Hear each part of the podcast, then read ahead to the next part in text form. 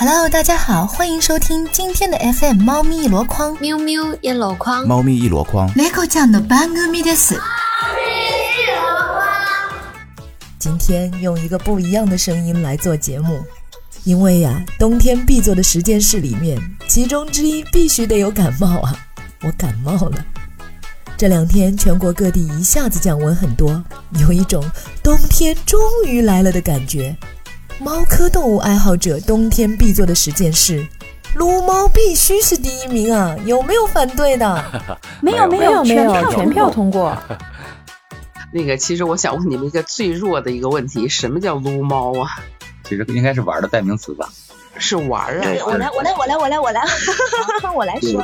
小猫咪毛茸茸的，你用手去摸它啊，你会觉得很舒服啊。尤其是它肚子上的那圈毛，应该算是它最最柔软的毛。它如果说很高兴，它很喜欢你，它会主动躺在地上四脚朝天，然后肚子上毛茸茸的毛就露出来了，去揉一把，去撸一把，好舒服。哦，这个意思。撸猫就是这个意思。赶紧把猫搂过来。我一看到猫咪毛茸茸的肚子，就控制不住自己的爪子，摸摸它柔软的猫肚子，挠挠它呆萌呆萌的猫脑袋，再揉一揉梅花小肉垫，那感觉，哎呦呦，就跟土财主守着一大堆金银财宝，那种幸福的仿佛要上天了的感觉，是一样一样的。只不过猫财主们要注意哈，冬天撸猫容易静电，噼里啪啦的可痛了。静电不能要，否则猫咪逃得远远的就撸不到啦。静电在湿度低于百分之三十五的时候容易产生，所以呢，在房间里加个加湿器是最简单的方法，尽量把房间的湿度保持在百分之五十以上。网上买个湿度计还是很方便的。人类感觉到最舒适的湿度也是在百分之五十至百分之六十之间哟。还有，可以在撸猫之前洗一下手，把手湿润一下，涂一些食用级别的植物油。不过不要涂有香精和各种添加剂的护手霜哟，会被猫咪舔进肚子的。好了，接下来开撸吧。撸猫一时爽，一直撸猫一直爽。我心目中冬天必做十件事的第二名是抱着猫咪看电影。大概前两个月吧，然后我还捡了捡了一个猫，然后那个猫带回来以后，也是我给它洗干净，我就给它找的领养，挺好的一个小哥哥，然后就把它领养走了。就小哥哥喜欢看韩剧，每次看韩剧的时候，他就趴人家腿上，嗯，小哥哥也觉得看韩剧很好。自从有了猫，这个小哥哥就好幸福啊！单身是种什么体验？有了猫还要女朋友干什么？哈！最近很火的韩剧《鱿鱼游戏》，我也好想看。不过大冬天的，我理想中抱着猫咪一起看的剧，还是倾向于轻松、愉悦、搞笑的，比如说《紫猫物语》，这是一部日本电影。讲的是一只橘猫的成长史和成长过程中这只小橘猫和一只小狗八哥的友谊，途中发生了很多有趣的事情，比如说小橘猫和猪宝宝们拱在一起吃猪妈妈的奶奶，小橘猫用尾巴钓了一条鱼被浣熊抢走了等等。这部片子拍得很早，编剧和他一个外国朋友在北海道建立了一个动物王国，当时那个外国人家里有五只狗，两只猫。后来呢，他们还从东北买了一只小黑熊。就在这个农场里面，他们组建了《紫猫物语》的拍摄小组，用了五年时间拍成了《紫猫物语》。虽然片子有点老，但是真的很值得一看，大家可以去搜一下。还有一部日本纪录片叫《猫咪物语》，讲了好多只猫咪的故事的，有感人的、有趣的，各种类型应有尽有。三色猫福尔摩斯的推理大概就比较出名了。这是一部日剧，是一只三花大肥猫和一个糊涂侦探一起破案的故事，蛮搞笑的。还有一部日剧叫《猫式》，这部剧也很搞笑。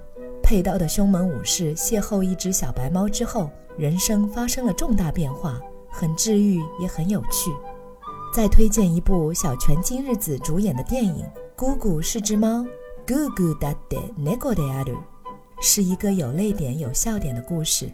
我很喜欢女主的气质，好像这部片子还有一个电视剧版本是宫泽理惠演的。一口气说了这么多，全是日本的。说个其他的，我最近看了几集谢霆锋的《家有恶猫》，最新出到第七季，好像更新的还没有。版权方呢是美国的。每一次谢霆锋都会带着远程视频的猫咪行为专家 Michelle 一起去恶猫主人家解决问题。这个《家有恶猫》美国版已经出到第九季了，看来也是人气很旺。感兴趣的亲们可以自行搜索。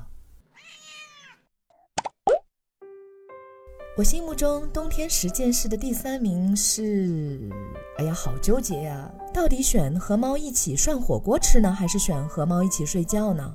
哈哈，你当然是选和猫一起睡觉啊！睡觉可以天天睡，火锅又不是每天的呀。嗯，有道理。我是在那个今年春天的时候领养的我们家的小猫嘛，头三个月就不踩我的，然后一直到前段时间，反正都是开始主动的，有一点粘人了，但是不能摸它很久。或者你摸久了，它烦了，它就跑了。前几天不降温了嘛，然后它就长在我床上了，然后晚上会吵着要要到床上来陪睡。其实它也有自己待的地方，也是挺暖和的，但是它好像就更喜欢跟跟人待在床上了。它来陪睡是在你脑袋边呢，还是在你脚边呢？现在是喜欢在我脑袋边陪睡的时候让去撸撸它，然后它就会很开心的咕噜咕噜。那小猫咪晚上跟你一起睡的时候，大猫它会吃醋吗？大概几个月之前，然后那个小猫第一次上床的时候，那个时候大猫警惕性是很高的。一开始会把它打下去的，后面呢就是，然后慢慢频率高了之后呢，然后大猫就开始除了打以外，偶尔也给它舔舔毛，然后呢，更多的情况是舔着舔着舔着就开始打了，这个大概持续了两三个月，但是呢，到前几天就是开始降温了以后呢，就终于他们达到了一个平衡，就是可以两个猫然后保持一定的距离，但是都待在我床上。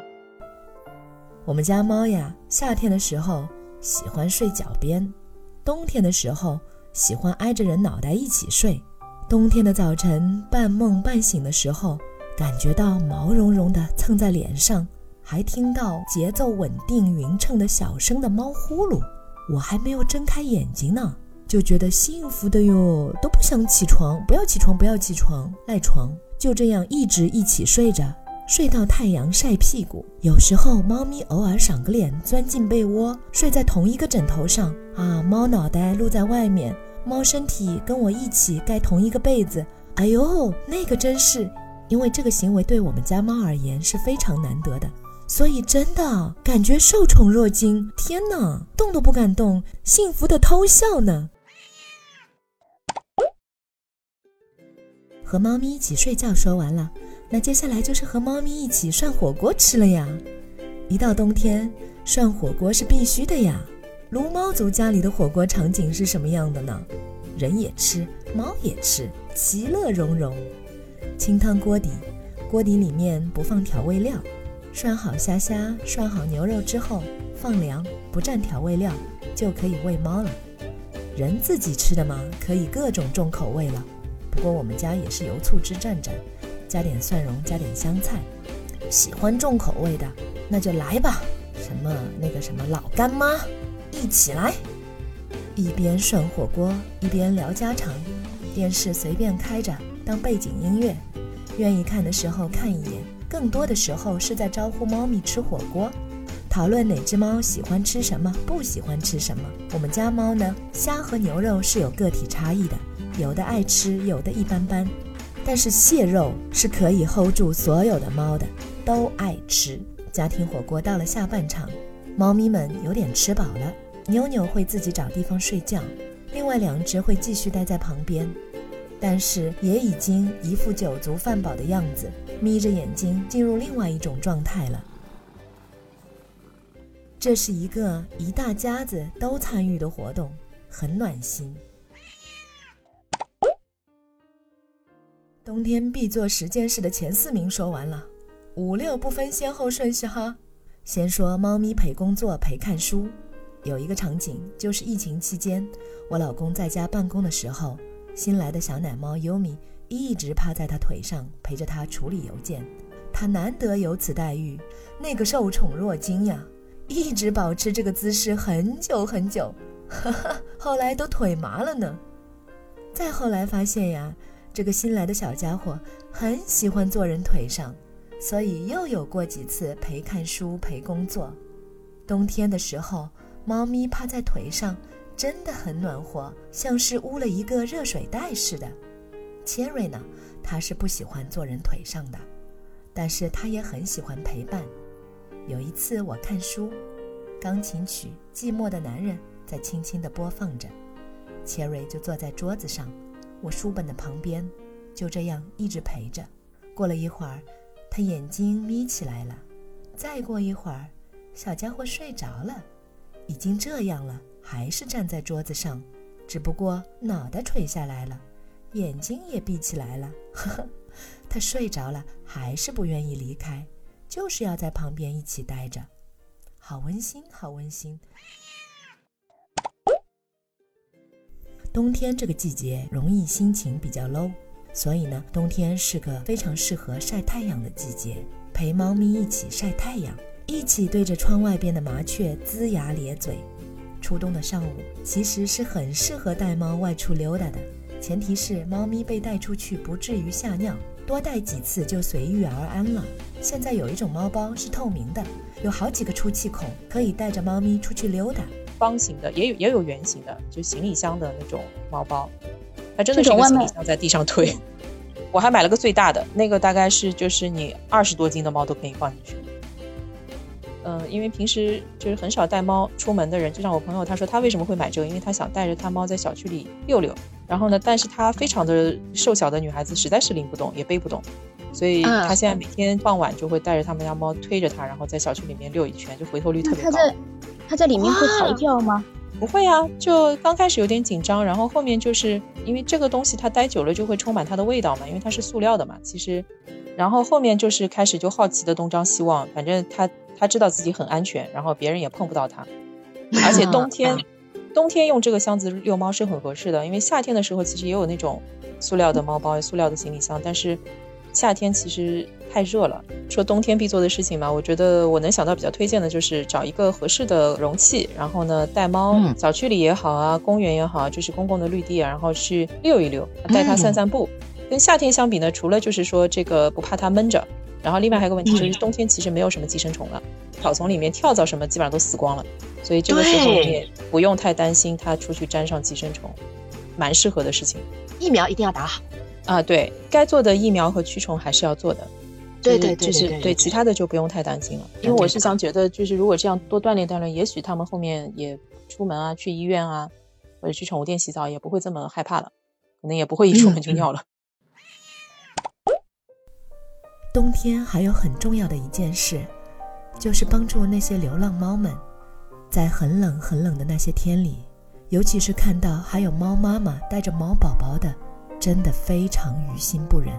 去年我在院子里放了纸板箱，今年升级换代买了两个防水的户外猫窝，希望能尽一些绵薄之力。